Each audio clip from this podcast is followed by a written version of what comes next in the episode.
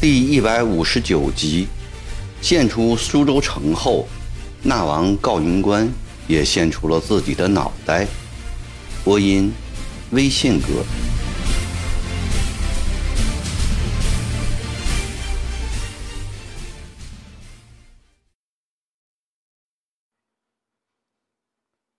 李鸿章说：“当然啦，苏州指日可下。不过，即使这样。”告将军能弃暗投明，改恶从善，朝廷还是欢迎的。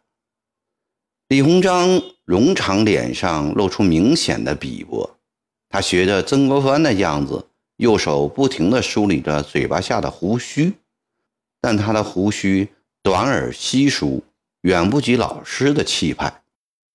他盯着告云官的脸，以审讯的姿态问：“高将军，你控制了多少人啊？”苏州城里八万人，我们控制了五万多，谭绍光只有两万多人。现在城里的粮食已基本上光了，他的两万多人中，死心塌地的跟着走的只有两三千，其他的人只要粮一断，就都会过来的。告云关并不是胆小无能之辈，相反，他一贯有过人的胆量和勇气。正因为此，他不甘于长期巨人之下，甩掉锄头，拿起刀枪，投了太平军，要靠战功来出人头地，求个荣华富贵。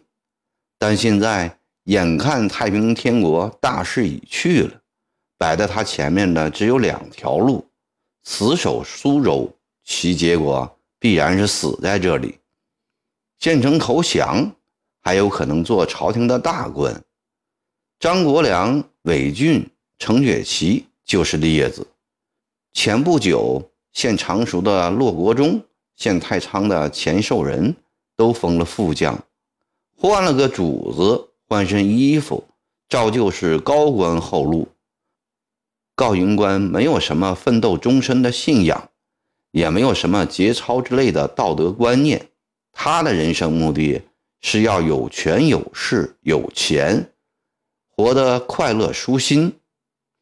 苏州城高级将官中，知他这种人生观的很多。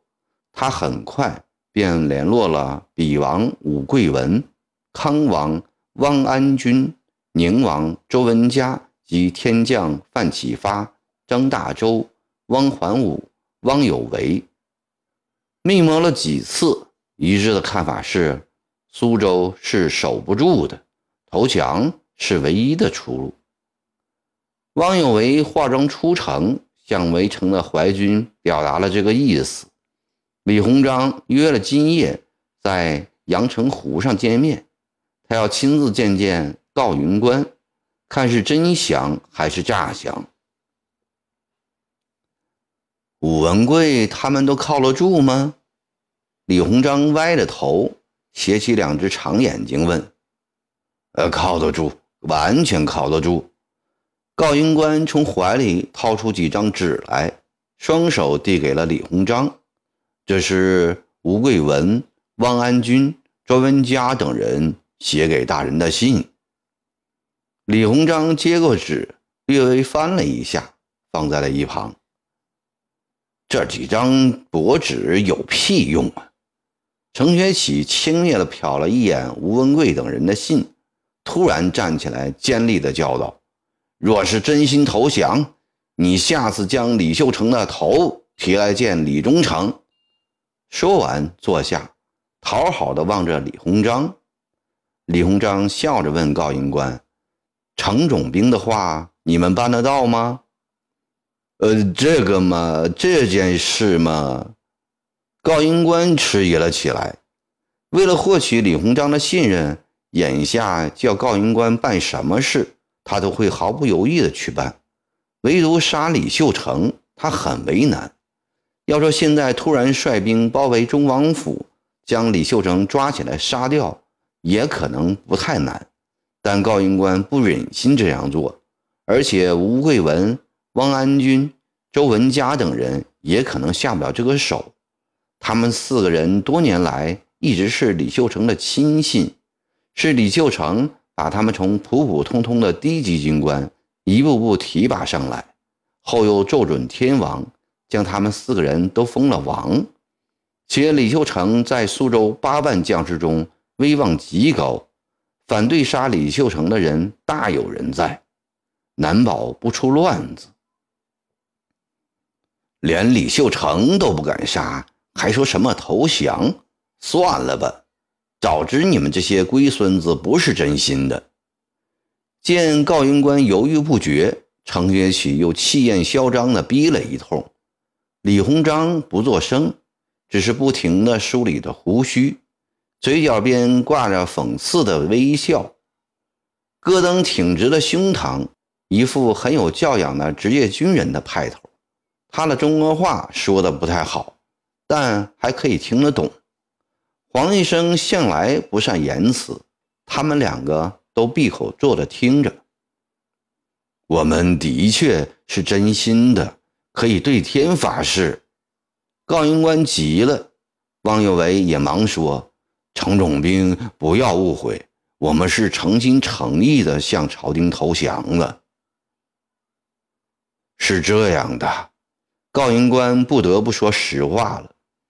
我们这些人一直都是李秀成一手提拔上来的，将士们受他的恩惠的人也很多，怕万一去杀李秀成，反倒引出乱子来。李鸿章轻轻点了点头，高云官想了想，又说：“如果忠诚和程总兵不相信的话，总在这两天内，我们先杀了谭绍光，将他的首级悬挂在旗门外。你们眼看清楚了，我们再打开旗门，让大军进来。那时李秀成自然逃不出苏州。大人们看如何呢？”可以，戈登说了一句极简单的中国话。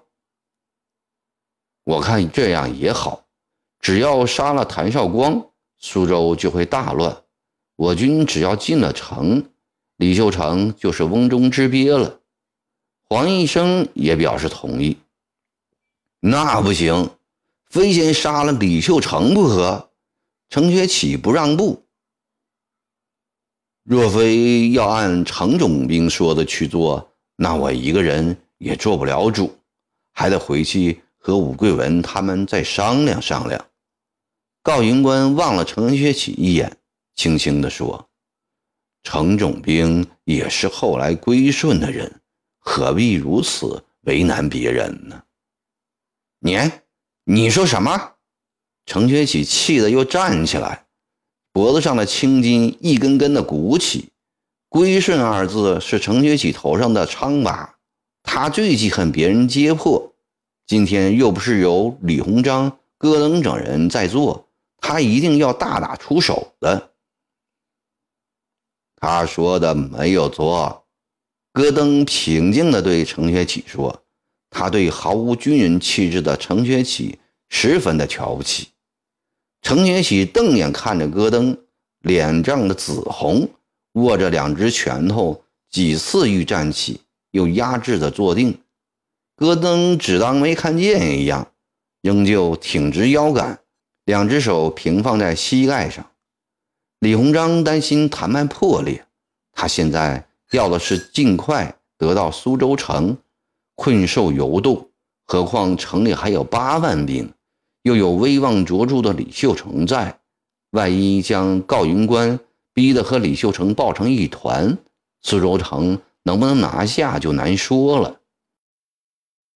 好吧，李鸿章放下摸胡子的手，严肃地对告云官说：“就这样定了，三天之内，你将谭绍光的头挂在祁门城楼上，这就是你们的诚意。”三天之后没有动静，我们就要强攻了。那时再投降就晚了。戈登、黄医生点头赞同，程学启讪讪的不置可否。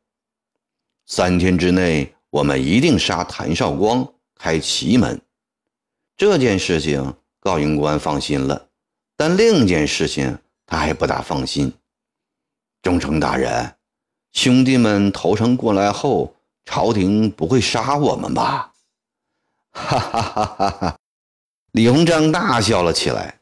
你一百个放心，你们是朝廷的有功之人，哪里会杀头呢？都会有重赏。大概会是多大的官呢？汪有为确切地试探着，骑马副将。李鸿章爽快地回答：“我们的部署呢？”高云官迟疑片刻，问道：“原封不动归你们指挥。”李鸿章的痛快，反倒使高云官觉得这些好处来得太容易，而不敢轻信了。他又加了一句：“忠诚大人，你说的这些。”到时都不会变吧？我堂堂一个江苏巡抚，岂能出尔反尔？李鸿章斩钉截铁地回答着：“口说无凭啊，你可以立个字约吗？”告英官大着胆子问他，生怕遭到李鸿章的训斥。行，李鸿章异常干脆地答复着，使告英官汪有为大出意外。李鸿章原笔写道：“告云官等八人杀谭绍光，献苏州。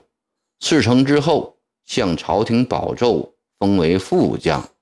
原部署照旧不动，立此字据，绝不食言。”李鸿章在后面签上了自己的名字，又将笔递给了程学启，说：“你和戈将军、昌祺都签个名。”好让他们放心。高英光、王有为藏好了这份字据，放心满意的回到了苏州。第二天一清早，一骑快马穿过了清军的包围圈，从祁门冲进了苏州城，将一封天王亲笔诏书递给了李秀成。诏书封李秀成为太平天国真宗军师。执掌全国军政大权，速回天津解围。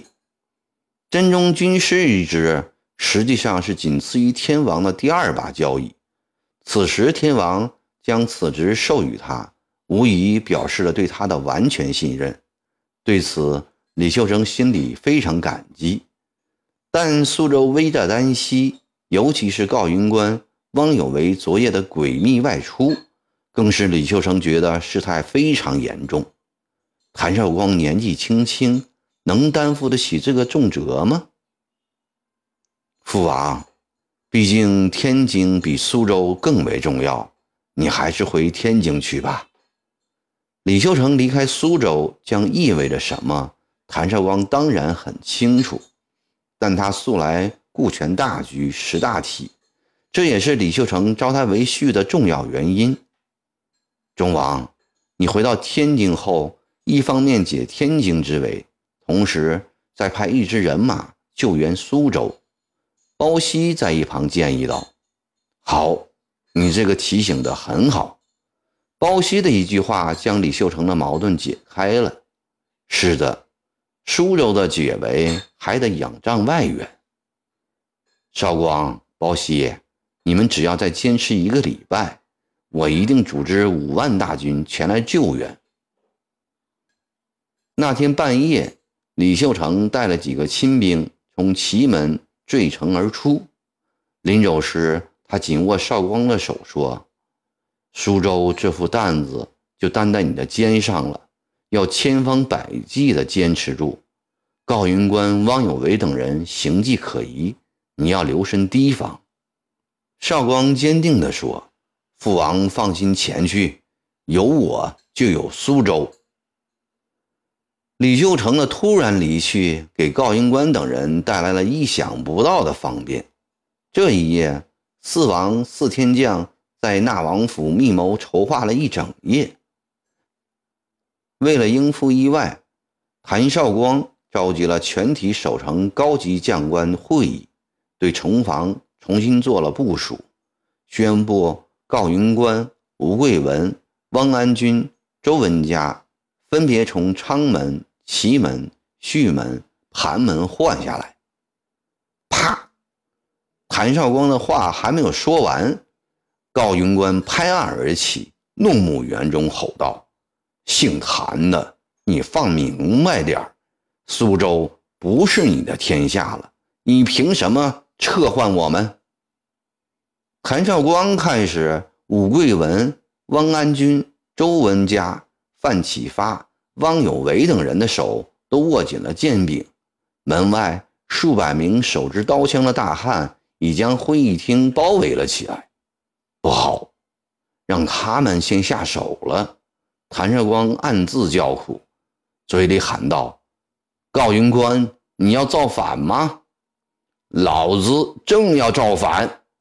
高云官唰的一声抽出腰刀，命令汪有为：“给我上！”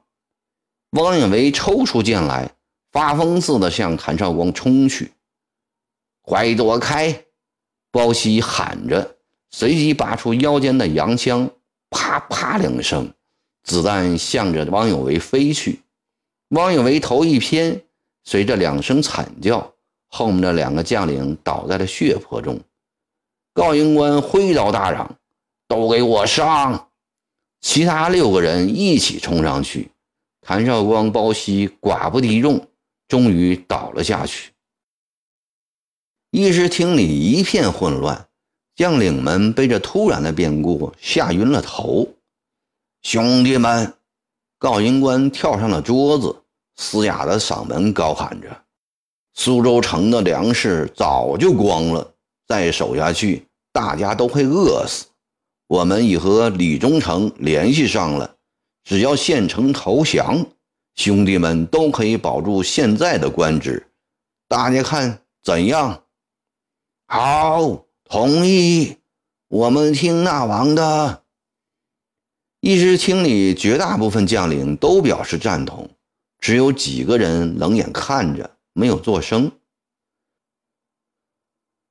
谭绍光的头颅挂在了祁门城楼的当天，李鸿章带着程学启的开字营、戈登的常胜军便进了城，中王府改做了江苏福台衙门。三天后，李鸿章在宽阔的后花园里。摆下了二百五十桌的酒席，告武汪周四王所属的旅帅以上的军官两千人应邀赴宴。高英官等八人喜气洋洋地坐在主宾席上。酒过三巡，李鸿章站起来，笑容可掬地说：“兄弟们，苏州城的光复，你们都立了大功。”尤其是高将军、吴将军等人功劳更大。李某已奏准皇上，加封高将军等八人为副将之职。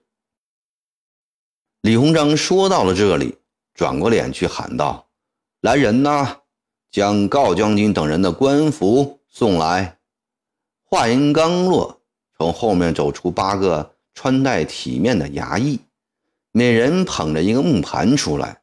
盘上整整齐齐地叠放着一套崭新的二品武官袍服，袍服上放着八顶红缨伞形帽，特别是帽顶上那八颗起花珊瑚珠，在阳光下闪着光彩，令宴席桌上的人眼红不已。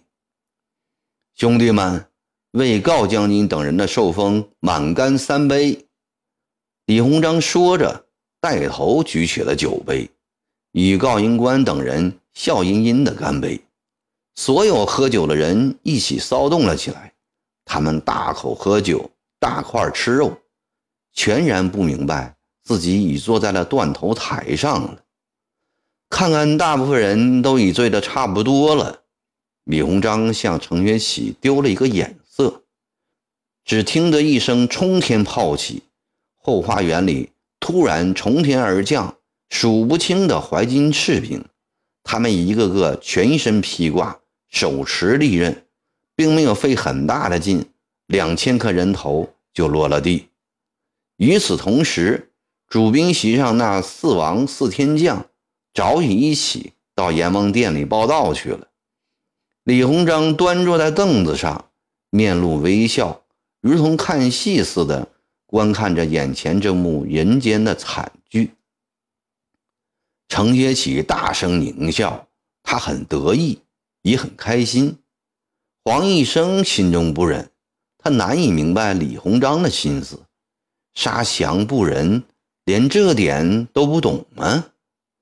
戈登横眉怒对，他对李鸿章如此公然背信弃义十分愤慨。他终于不能忍受，豁地站起来，指着李鸿章的鼻子大骂：“流氓！我要向全世界控告！”说罢。气哄哄的走了。中场，戈登说得出，做得出，他真的会控告的。望着戈登的背影，黄医生有点心怯的对李鸿章说：“让他去控告吧，这里是中国，不是他的大英帝国。”李鸿章开怀的大笑起来。